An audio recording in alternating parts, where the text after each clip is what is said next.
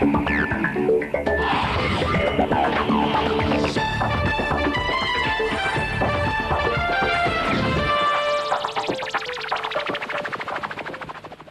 привет, это новый сезон подкаста «Четверги вокруг света» у микрофона его ведущий Сергей Беляков. Жажда путешествий – это состояние души.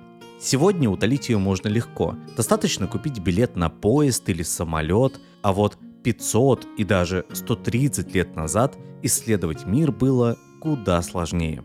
Этот сезон мы решили посвятить нескольким путешественникам и первооткрывателям, навсегда изменившим взгляд человечества на мир.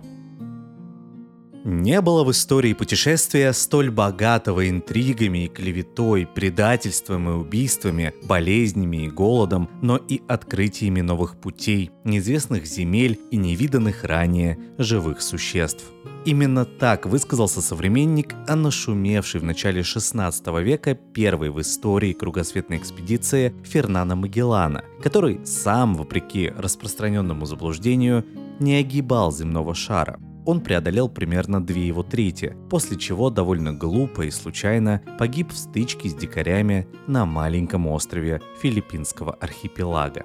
В этом выпуске мы поговорим о том, почему Фернан Магеллан не мог вернуться живым из своего кругосветного плавания. Важнейшее событие во всей истории великих географических открытий произошло 7 июня 1494 года. Открытие Колумба на западе и Васко да Гама на востоке со всей остротой поставили вопрос о глобальном разграничении сфер влияния во внезапно расширившемся мире – и вот, согласно договору, заключенному между двумя морскими сверхдержавами своего времени, в Кастильском городке Тардисильяс планета разделилась на два полушария. И все, что к западу от условного Меридиана, нынешний 49-й, который левее Гринвича, отходило к королям Кастилии и Арагона, восточная же часть – Португалии. Оставалась, однако, одна проблема – Собственно, как далеко на восток и запад простираются потенциальные владения одной и другой метрополий. Где край Земли и есть ли он? Большинство просвещенных людей той поры уже не сомневались в шарообразности Земли и потому справедливо указывали, в ближайшие же годы придется устанавливать еще одну демаркационную линию на противоположной стороне Земли – но утверждение о том, что планета круглая, оставалось умозрительным, пока не осуществил своего удивительного предприятия один человек, который совершил прорыв в мировой географической науке, а сам умудрился остаться в тени. Даже о главных фактах его жизни исследователи и писатели долго не могли толком договориться. Они писали – мы знаем только, что он родился около 1480 года. Место его рождения уже спорно. О семье его мы знаем только то, что она принадлежала к дворянству, правда лишь к четвертому его разряду. Так пишет в романтизированной биографии вдохновителя первого кругосветного путешествия Стефан Цвейк – Современные же историки чаще всего утверждают, что Эрнандо Магеллан, а вернее на его же родном языке Фернанде Магальянш, появился на свет в северо-восточной Португалии, в городке Сабуроза, области Тразуш-Монтиш. Городок захолустный на самой дальней границе. Зато семья мальчика была там главной. Его отец служил градоначальником. Вообще, судя по тому, что осиротев в 10 лет, будущий мореплаватель вместе со старшим братом оказался при личном дворе королевы Элеоноры, жены Жуана II, фамилию его признавали достаточно знатной. Там, в Лиссабоне, Магеллан получил неплохое для своего времени образование, в том числе по астрономии и навигации – Предполагают даже, что среди его учителей был величайший картограф, изготовитель знаменитого глобуса немец Мартин Бихайм, живший тогда в сильнейшей морской державе. Как бы там ни было, но в 20 лет Фернан впервые ступил на борт корабля, а дальше, казалось бы, складывалась обычная для эпохи судьба конкистадора. Сражение на побережье Восточной Африки, затем служба в Индии. Следующий этап и следующая после самой Индии цель – вожделенные для всего Магелланова поколения острова пряностей – источник самого ценного тогда товара, то есть Зонский и Малукский архипелаги. Для их прочного захвата нужно было сначала овладеть замыкающим ключом – Малакским проливом с городом Малаккой – еще в 1509 году португальцы отправили на разведку небольшую эскадру под командованием Диаго Лопиша де Сикейры. Это было, очевидно, первое плавание европейцев к востоку от Цейлона. Малакский султан благосклонно встретил диковинных иностранцев, принял их дары и взамен обещал прислать на корабли искомые пряности. Просил только отправить к берегу сразу все шлюпки с каравелл, а тут товаров так много, что их едва хватит. В разгар погрузки один из капитанов заметил, что около португальских кораблей собирается, как бы невзначай, из любопытства, подозрительное число малайских джонок или же суден, и на всякий случай послал единственную оставшуюся на борту лодку с самым надежным человеком из команды – предупредить флагмана. Этим человеком оказался Фернан Магеллан. Встревоженный Сикейра тут же приказал обыскать свое судно – его люди нашли несколько десятков просочившихся и готовых к нападению туземцев и бросили их за борт. Затем мощные пушечные залпы разметали строй джонок, но большинство европейцев находились в это время на суше, и они, конечно же, были убиты. Уцелел только один офицер, некто Франсишку Сирану. Его спас, совершив рискованный рейд к берегу, лучший друг Магеллан. Уже упомянутый ранее Стефан Цвейк про это событие писал следующее.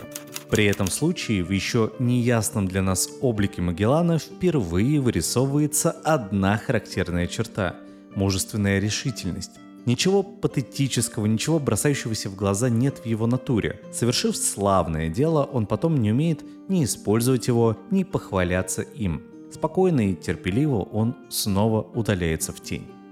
Но там, где одни видят спокойствие и терпеливость, другие усматривают замкнутость и неумение общаться с людьми. Даже летописец кругосветной экспедиции и апологет Магеллана, итальянец Антонио Пигафетто, впрочем, вероятнее всего, главной его задачей был шпионаж в пользу Венецианской республики, признавался, что матросы просто ненавидели Магеллана. Он писал следующее. Он не умел улыбаться, расточать любезности, угождать, не умел искусно защищать свои мнения и взгляды. Так как же этой мрачной личности удавалось невероятное – убеждать следовать за собой ненавидящих его людей? Пожалуй, главная составляющая его успеха таковы.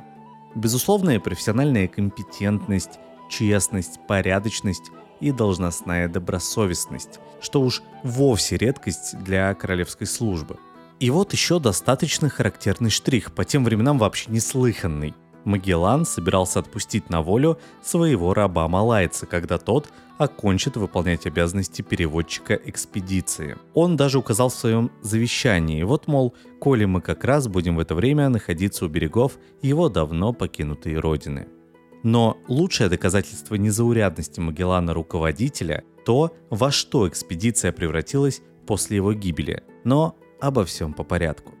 Еще около года после драматической экспедиции в Малаку Дон Фернан провел на Востоке. Известно, что он служил достойно, но тем не менее особого продвижения не добился. Его самостоятельность, несговорчивость и целеустремленность, подмеченные биографами, похоже, оказывали ему дурные услуги.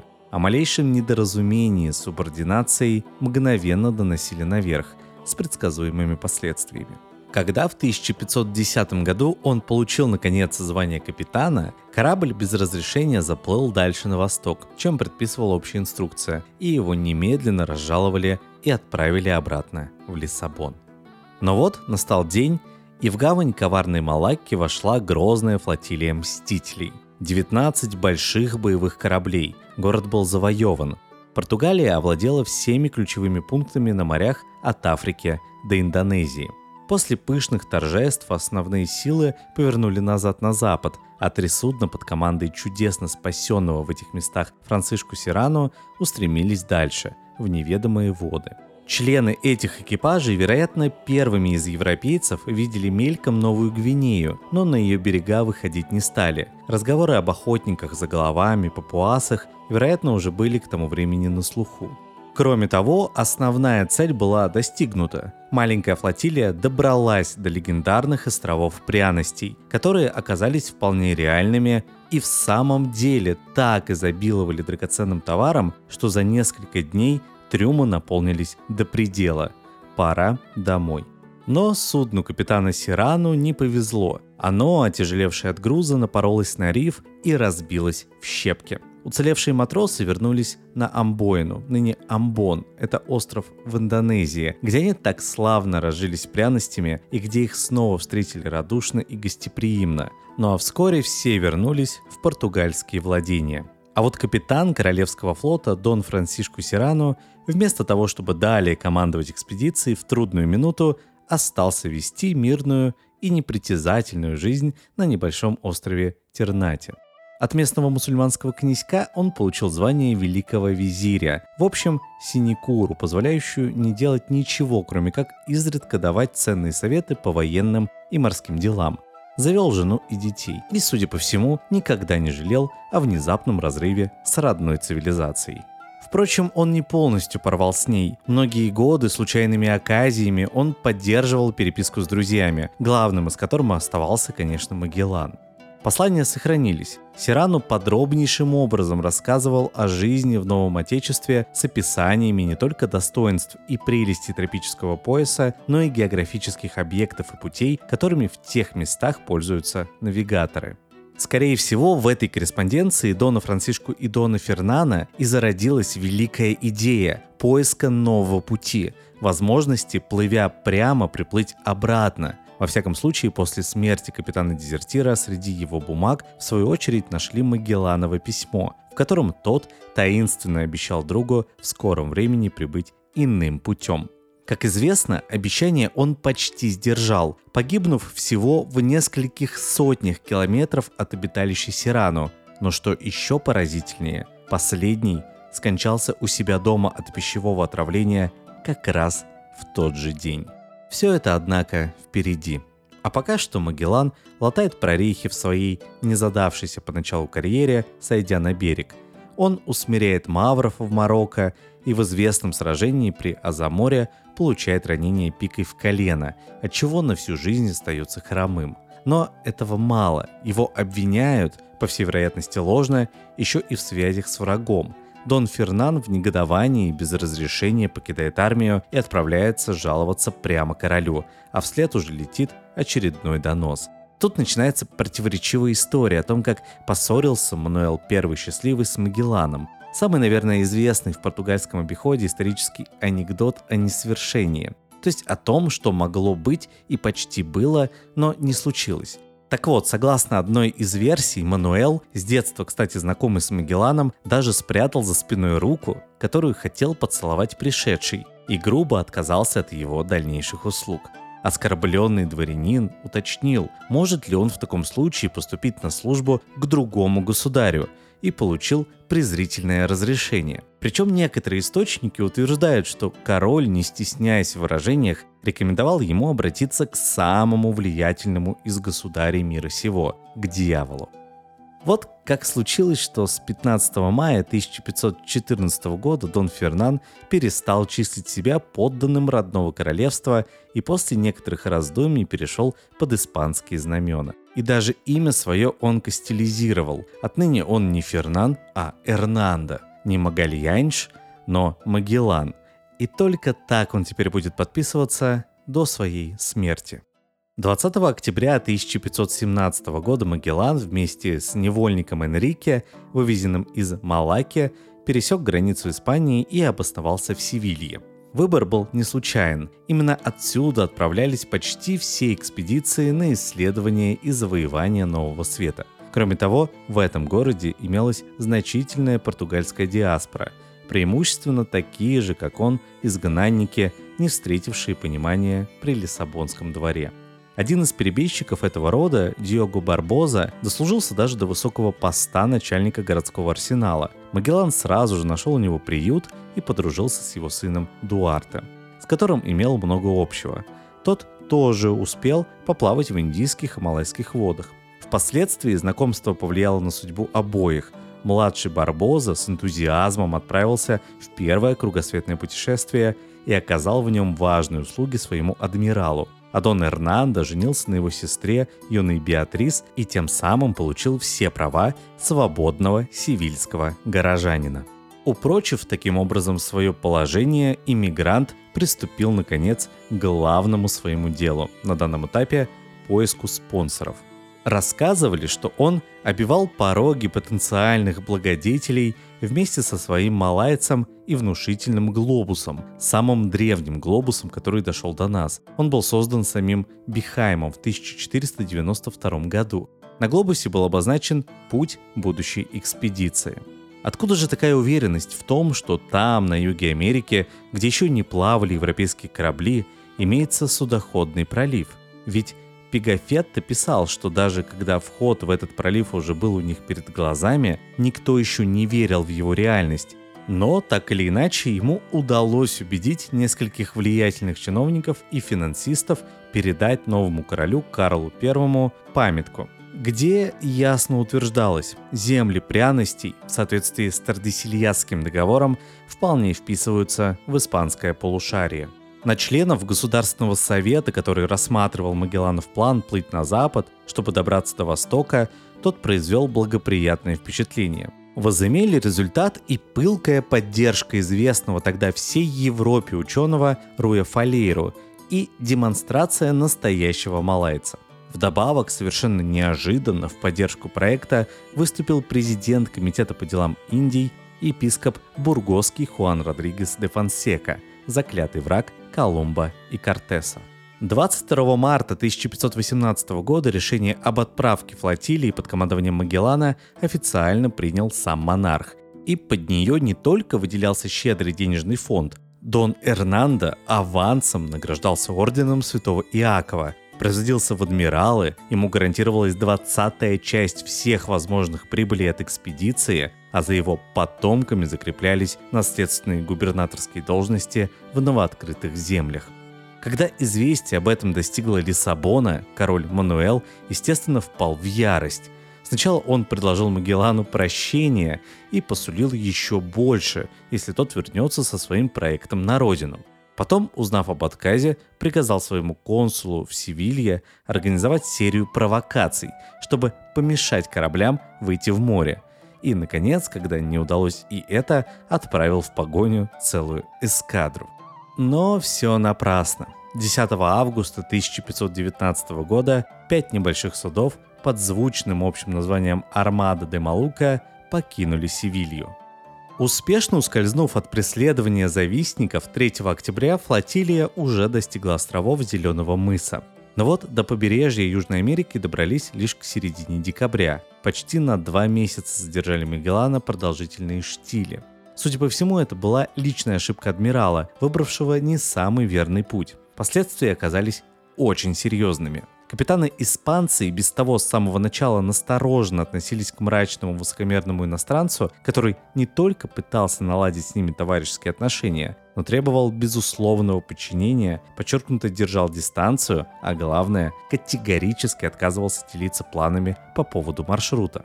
Однажды главнокомандующий в ответ на требования королевского наблюдателя, двоюродного брата епископа Бургосского Хуана Картахены, сообщить, почему изменен курс, просто арестовал этого почти равного себе по полномочиям, значительно более знатного и популярного среди матросов человека. Но пока что никто не смел оказать сопротивление. Превосходящие силы противников португальца временно отступили. Тем временем, поспешно пополнив запасы воды и продовольствия в бухте, где впоследствии вырос Рио-де-Жанейро, экспедиция принялась методично прочесывать заливы и устья рек, за каждым из которых мог скрываться пресловутый Пасо. Однажды показалось, что цель достигнута. Корабли вошли в широченный эстуарий Ла-Платы, тот самый, на который, судя по всему, рассчитывал Дон Эрнандо, опираясь на свою таинственную карту. Но, увы, через несколько дней стало ясно, какой бы полноводной не была Парана, это всего лишь река, и до противоположного океана по ней не поднимешься. Так в бесплодных поисках прошло все время до конца марта. А тут начались неожиданные холода и буря, вынудившие маленький флот остановиться на зимовку в бухте, названной испанцами Сан-Хулиан. И там произошло несколько примечательных событий – географических, биологических, а также общественных. Суровые земли вокруг бухты оказались безлюдными. Испанцы начали даже опасаться, что они в принципе непригодны для питания человека. Тем более, что чем ближе подходило лето, тем становилось морознее. Опыт европейцев в южном полушарии тогда исчерпывался знакомством с тропическими широтами. С настоящей летней зимой они столкнулись впервые. Единственными живыми существами, недостатков которых тут не наблюдалось, были тюлени и пингвины. Эти птицы тоже потрясли воображение моряков, черные гуси, которых надо не ощипывать, а свежевать. Но в один прекрасный день к стоянке Магеллана все же приблизился необыкновенный индеец. Пегафета потом вспоминал. Этот человек отличался таким гигантским ростом, что мы едва достигали ему до пояса. Был он хорошо сложен, лицо у него было широкое, размалеванное красными полосами. Вокруг глаз нарисованы желтые круги, а на щеках два пятна в виде сердца. Короткие волосы выбелены, одежда состояла из искусно сшитых шкур. А особенно испанцам бросились в глаза огромные ступни великана. В честь них они даже решили назвать всю страну Патагонией, что в переводе означает «нагастой». Туземец приветливо улыбался, приплясывал, пел, при этом непрерывно посыпал песком волосы, и адмирал, по прежним путешествиям знакомый с нравами дикарей, понял, что надо делать. Он приказал одному из матросов также плясать и посыпать себе голову. Контакт в итоге установился, весьма сердечный. Абориген даже поднялся на борт. Угощать его было практически нечем, запасы подходили к концу. Но к изумлению путешественников он с аппетитом съел целиком, не сдержав даже шкуры, крысу и запил ее целым ведром воды. Ободренный хорошим приемом и подарками, хотя впервые увидев себя в зеркале с перепугу сшиб с ног четырех человек, Патагонец на следующий день привел соплеменников и даже показал новым друзьям невиданное животное с ушами мула, хвостом лошади и телом верблюда. Это был гуанако. В общем, получилась даже некая дружба, продолжавшаяся до самого конца испанской стоянки в Патагонии. Правда, тем самым первым своим индейским знакомцам европейцы уготовили печальную судьбу – Взятые на борт как образец местной фауны, они не пережили плавание через Тихий океан. Опуститься, наконец, в это плавание пришлось после трагических событий. Дело в том, что испанские капитаны, давно и не без оснований подозревавшие, что никаких достоверных сведений о пути на запад у адмирала нет, а вовсе разговоры и намеки, блеф, решили, что с них достаточно, Три из пяти кораблей оказались захвачены мятежниками. На стороне флагмана Тринидад остался только крошечный Сантьяго. Не прошло и нескольких часов, как Дон Эрнандо получил ультиматум. И тут Магеллан проявил себя во всем великолепии. За кратчайшее время он обдумал, подготовил и хладнокровно нанес ответный удар. Вот как красочно описывает ключевой момент этой драмы Цвейк. Шесть воинов с нарочитой, тщательной обдуманной медлительностью взбираются на борт корабля бунтовщика и вручают капитану Луису де Мандоса письменное приглашение явиться для переговоров на флагманский корабль. «Эй, нет, меня так не заполучить!» — со смехом говорит он, читая письмо. Но смех переходит в глухое клокотание. Кинжал пронзил ему горло. В ту же минуту на борт Виктории поднимаются 15 с головы до ног вооруженных воинов под начальством Шурина адмирала Дуарта Барбозы, подплывшие на другой шлюпке. Не успели мятежники как-то осмыслить происходящее, как Барбоза взял на себя командование. Вот он уже отдает приказания, и испуганные моряки повинуются ему. Другому бунтовщику, командиру Гаспара до Кисада, отрубил голову собственный слуга, которому Магеллан за это обещал помилование а третьего, того самого знатного сеньора Картахену, вместе с примкнувшим к бунтовщикам главным капелланом экспедиции высадили, конечно, гуманно снабдив продовольствием, на безлюдном берегу. 24 августа 1520 года путешествие возобновилось и тут же ознаменовалось крупной неприятностью. Буря в щепки разбила Сантьяго. Хорошо хоть люди уцелели. Пришлось опять остановиться и несколько недель ждать более благоприятной погоды. Только 21 октября корабли наконец подошли к долгожданному проходу.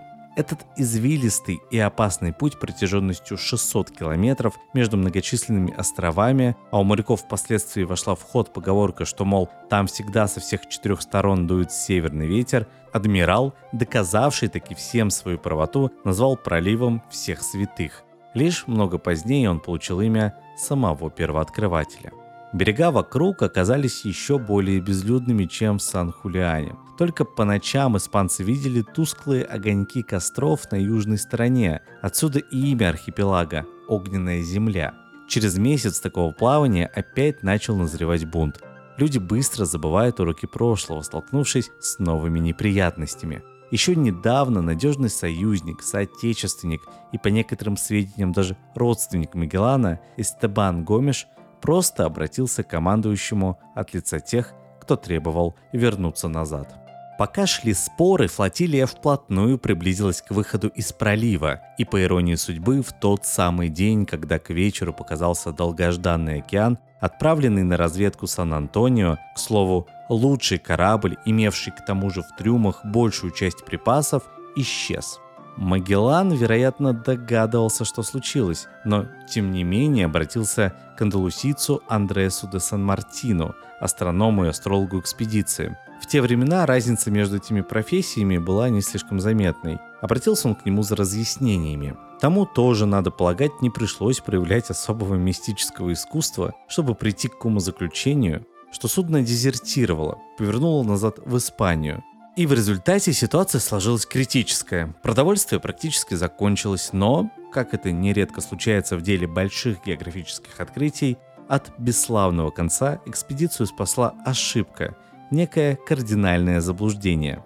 Вот, например, Колумб плыл в Индию, открыл Америку, и если бы на пути его не встретился лишний континент, до Азии ни за что не решился бы добираться. Так вышло и с Магелланом, который был уверен, что от Малукских островов испанцев отделяет переход в какие-нибудь 3-4 дня.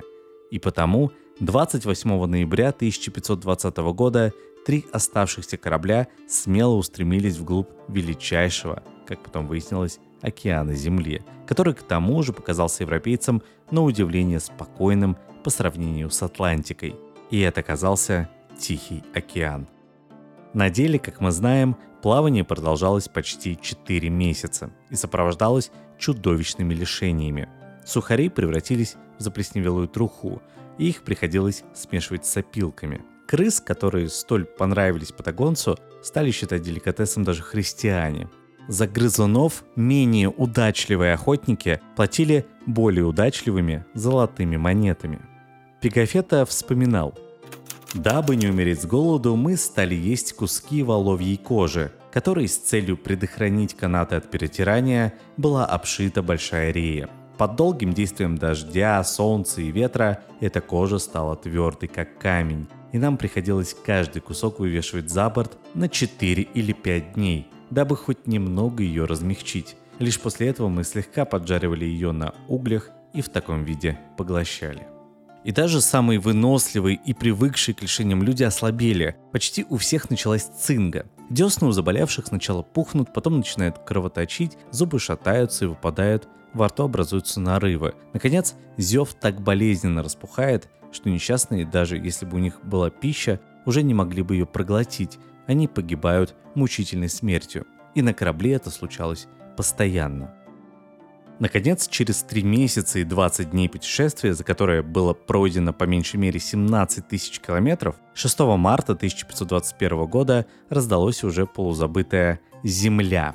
Парадоксальным образом, оставив в стороне многочисленные и крупные архипелаги Полинезии, корабли прошли всего 300 километров к северу от Таити и примерно на таком же расстоянии к югу от Маркизов – экспедиция вышла на рассеянные, как песчинки, Марианские острова Микронезии, которые и теперь-то легко не заметить в пути. Высадка на сушу не внушила радужных надежд. Конечно, утолить голод и жажду удалось, но здешние, совершенно обнаженные дикари явно не обладали никакими богатствами. Разочарованный и обеспокоенный адмирал велел спешно вновь поднимать якоря, на прощание окрестив острова воровскими – Название справедливое вдвойне. Сначала туземцы стащили у мореплавателей все, что не было приколочено, потом колонизаторы ответили им тем же.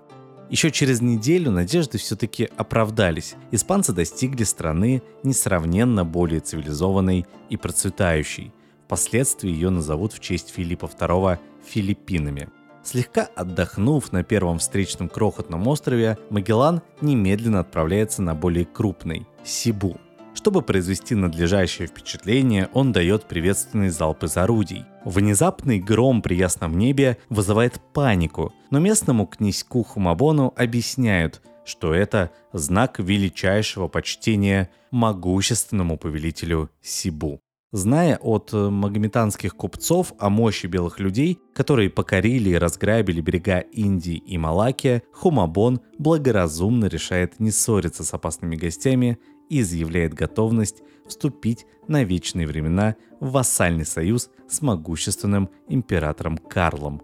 В противоположность таким воинственным деятелям, как Кортес или Писаро, Магеллан в продолжении всего путешествия стремился добиваться своих целей мирным путем – Человек, как мы уже видели, суровый и беспощадный, он никогда не одобрял бессмысленных, на его взгляд, жестокостей. Например, он ни разу не нарушил данного слова, что другие считали вполне простительным по отношению к язычникам.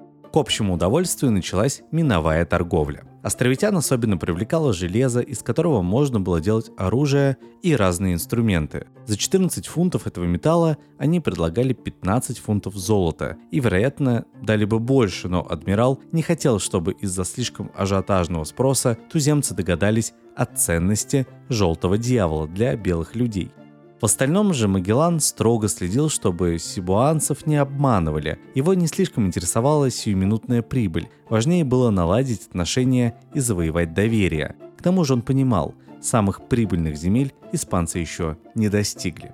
Сам Дон Эрнандо поначалу не сходил на берег. Все переговоры велись через общительного Пифагету, который, кстати, и рассказал в дневниковой записи от 14 апреля 1521 года о последнем триумфе великого португальца. Как только он вступает на берег, с кораблей гремит пушечный залп.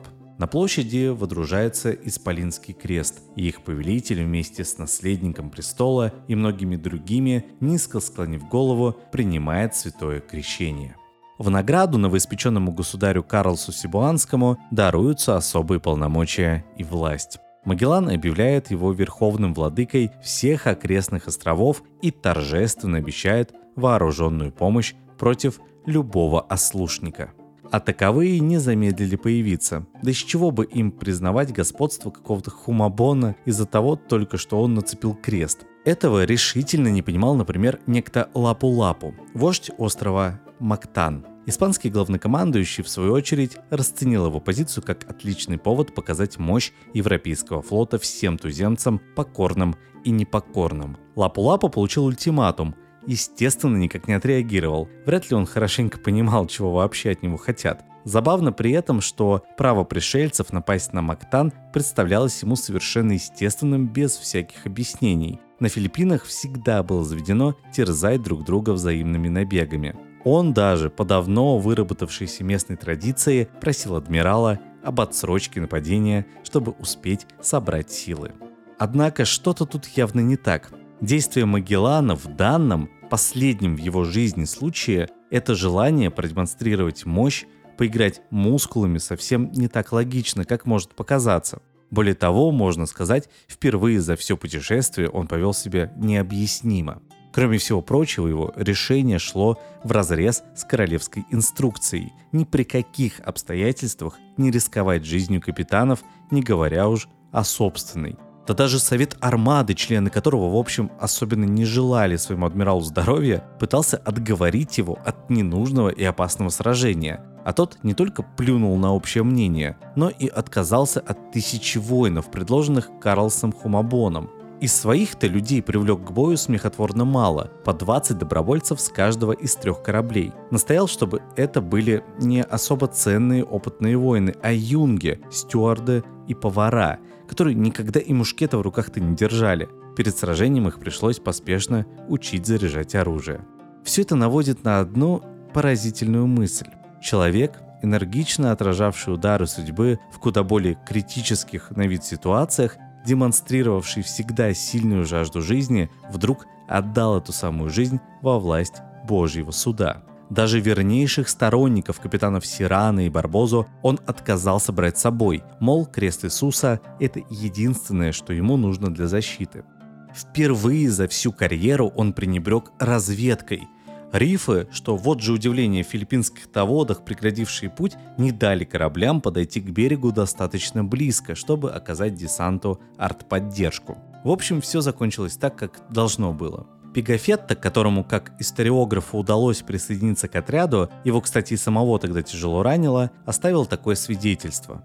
Узнав нашего адмирала, они стали целиться преимущественно в него. Дважды им уже удалось сбить шлем с его головы. Он оставался с горстью людей на своем посту, как подобает храброму рыцарю.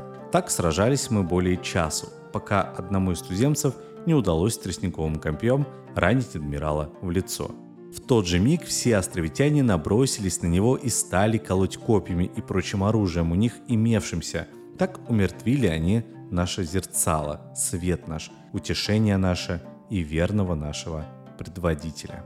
Что же нашло на опытнейшего воина, незурядного стратега и тактика? Отчего совершил он столько ошибок, непростительных даже для новобранца? Раньше всегда считалось, что причиной такой переоценки собственных сил было головокружение от успехов. Дескать, адмиралу казалось, что для него нет ничего невозможного. Им найден пролив, погашена внутренняя смута, пересечен гигантский океан.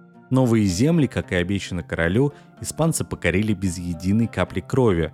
Множество душ обращено в христианство. Что может быть страшно такому человеку? Однако в 70-х годах 20 века специалист по истории португальских и испанских плаваний, уругваец Роландо Лагуарда Триас, выдвинул иное предположение – которое позже поддержали и развили самые именитые ученые. Суть его в том, что в последний месяц жизни мореплаватель испытал страшное разочарование, можно сказать, пал в смертную тоску.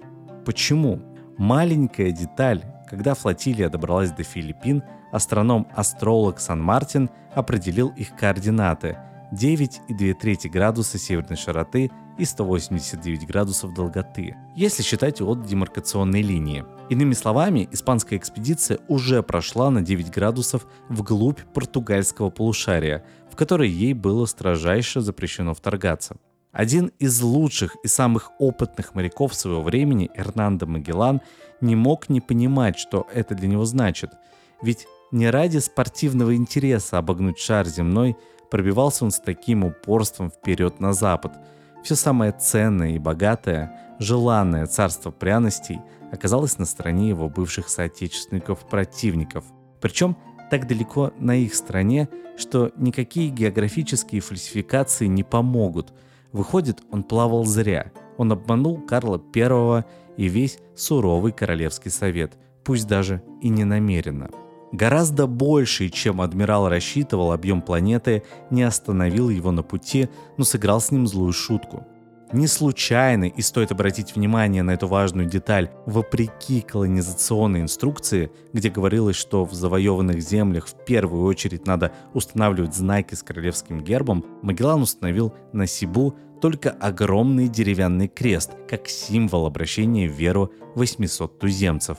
Только огромный деревянный крест, объединяющий испанцев и португальцев – Действительно похоже, что ему пришло в голову подвести итоги жизни, попытаться хотя бы символически оправдаться перед самим собой, найти смысл в своей, как ему должно было казаться, проваленной миссии. Этому гордому человеку должна была быть невыносимой мысль о позорном возвращении. Вероятно, следует согласиться с выводом современных ученых. Он фактически совершил самоубийство. Каков же был финал путешествия? С гибелью Магеллана испанцы потеряли в глазах аборигенов ореол неуязвимости, тем более что за ошибкой адмирала последовали не менее роковые. Сначала наследники адмирала отказались объявить свободным малайца Энрике, как следовало сделать по завещанию погибшего командира, и тот, оскорбившись, бежал к соплеменникам, благо теперь он находился в родных местах. Между прочим, получается, именно он-то и стал первым человеком, обогнувшим Землю, ведь Магеллан некогда вывез его в Европу в обратном направлении. Как бы там ни было, экспедиция осталась без переводчика. Вскоре же Хумабон пригласил испанцев на пир. Старшие офицеры и кормчие, в том числе Сан-Мартин, точно так же, как некогда португальцы в Малаке попали в ловушку. И, как и тогда, единственным, кому удалось в сутолоке бежать, оказался сеньор по фамилии Сирано. Уже, конечно, не Франсишку, друг Магеллана, а капитан Консепсиона, Дон Хуан. Ему в итоге повезло меньше. Туземцы все же нашли его и пленили, но не зарезали, а готовы были отдать на корабли за выкуп пару пушек и бочонок меди. Оставшийся же за старшего кормчий Хуан Карвальо, очевидно, не захотел расставаться с неожиданно возникшей перспективой командования. Корабли подняли якоря, обрекая лучшего навигатора экспедиции на смерть. Еще восьмерых пленных европейцев король Карлос Сибуанский, легко расставшийся с нательным крестиком, продал в рабство китайцам. Теперь из 150 моряков, добравшихся до Филиппин, в живых осталось только 115. Число недостаточное для управления тремя кораблями. Сильнее прочих пострадавший от морского червя Концепсион пришлось сжечь. Это стало огромной потерей для истории. Бывшие мятежники, заметая следы своего предательства в Сан-Хуляне, свезли все карты, лоции, судовые журналы, письма и дневники Магеллана на обреченное судно, прежде чем бросить на него факелы. Испанцы стали вести себя как обычные пираты, захватывали встречные лодки, крали их грузы, совершали налеты на маленькие туземные порты. В отсутствие Магеллана и других опытных навигаторов им понадобилось больше полугода, чтобы добраться до Малукских островов, ради которых плавание когда-то затевалось. Пряности здесь по-прежнему было столько, что с загрузкой не возникло никаких трудностей. После многолетних лишений появилась надежда не просто спастись, вернуться в Отечество, а разбогатеть. Было решено разделиться, чтобы увеличить шансы пробиться к Испании. Тринидад направился на восток, через Тихий океан королевским владениям в Мексике и Панаме, но был по дороге захвачен португальцами. Почти вся команда впоследствии погибла, только четверо чудом выживших в 1525 году кружными путями добрались до Отечества – а избранный капитаном корабля символическим именем Виктория, один из бывших заводил бунтовщиков Баск Себастьян Илькано, сумел таки добраться до дома. Обратный путь старого, истрепанного за два года и шесть месяцев плавания корабля охватил половину земного шара. Дойти от Малукских островов до Европы было непросто, ведь по этому пути регулярно курсировали флотилии короля Мануэла. Тогда Элькано решил проложить курс в неизведанных субантарктических водах. Ветхий, источенный червями, до отказа нагруженный парусник пересек весь Индийский океан, а затем, миновав мыс Доброй Надежды, обогнул всю Африку, ни разу не бросив якоря. Этот беспримерный переход от Малукских островов до Севилья начался 13 февраля 1522 года. Эль-Канна запасся продовольствием и пресной водой на все путешествие. На борт было также взято 19 малайцев, а число европейцев к тому времени уменьшилось до 47. Скоро вновь появилась цинга. Снова начался мор в команде. К началу мая экипаж потребовал, чтобы капитан взял курс на Мозамбик и сдался врагам но Элькану удалось подчинить их своей воле. Он сказал следующее. «Мы решили, что предпочтем умереть, нежели предать себя в руки португальцев». Позже у мыса Доброй Надежды на корабль налетел шквал, сломавший переднюю мачту и расщепивший среднюю. Но после пяти месяцев безостановочного плавания 9 июля корабль подошел к португальским островам Зеленого мыса с 31 испанцем из 47 и тремя из 19 малайцами на борту. Илькан отправил на берег нескольких матросов для закупки съестного, приказав говорить, будто буря пригнала их корабль из испанских владений в Америке. Португальские чиновники не стали досматривать потрепанное судно и не возражали против того, чтобы шлюпку загрузили пресной водой и съестными припасами. Трижды возвращалась нагруженная продовольствием шлюпка с берега, уже казалось, что обман удался. Еще один последний рейс за рисом и фруктами, но в этот раз лодка не вернулась. Очевидно, кто-то из матросов сболтнул на берегу лишнее или же попытался продать щепотку другую пряностей. И хотя на корабле оставалось всего 18 человек, Элькан снялся с якоря и поднял паруса. Когда до цели оставалось всего несколько дней, ветхие доски корпуса вышли из пазов. Вода начала просачиваться во все расширяющиеся щели. Изнуренным морякам пришлось день и ночь чередоваться, работая у двух насосов, а ведь приходилось еще и выполнять повседневную работу. 13 июля они отчалили от Зеленого мыса. и только 4 сентября 1522 года увидели берега Европы. 6 сентября Элькана привел свое истрепанное судно в Севилью. Пряностями оно было нагружено так, что они окупили всю погибшую экспедицию. Брошен якорь у пристани на Гвадалквивире. Дан пушечный залп.